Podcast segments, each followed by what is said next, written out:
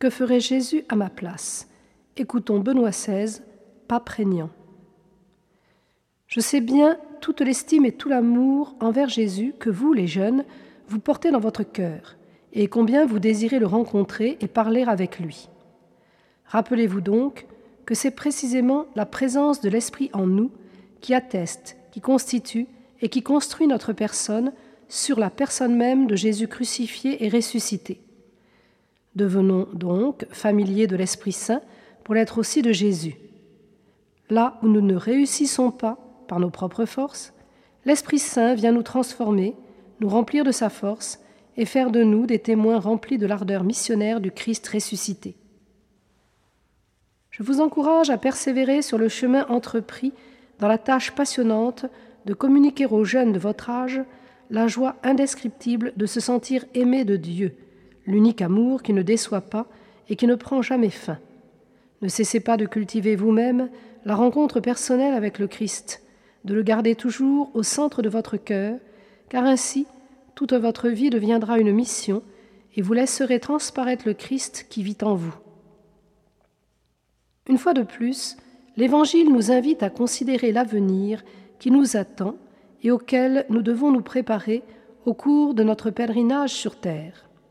Le salut que Jésus a accompli à travers sa mort et sa résurrection est universel.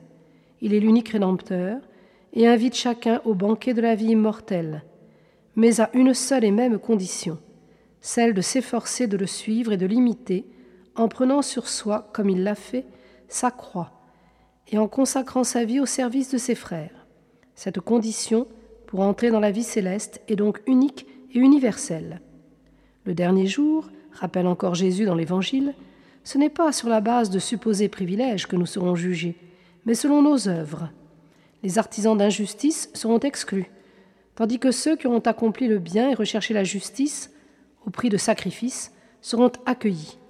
Il ne suffira donc pas de se déclarer ami du Christ, en vantant de faux mérites. Nous avons mangé et bu devant toi, tu as enseigné sur nos places. La véritable amitié avec Jésus s'exprime dans la façon de vivre.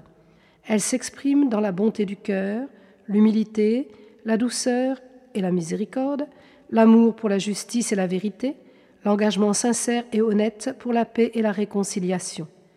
Telle est, pourrions-nous dire, la carte d'identité qui nous qualifie comme ses amis authentiques. Tel est le passeport qui nous permettra d'entrer dans la vie éternelle. Chers frères et sœurs, si nous voulons nous aussi passer par la porte étroite, nous devons nous engager à être petits, c'est-à-dire humbles de cœur, comme Jésus, comme Marie, sa mère et notre mère.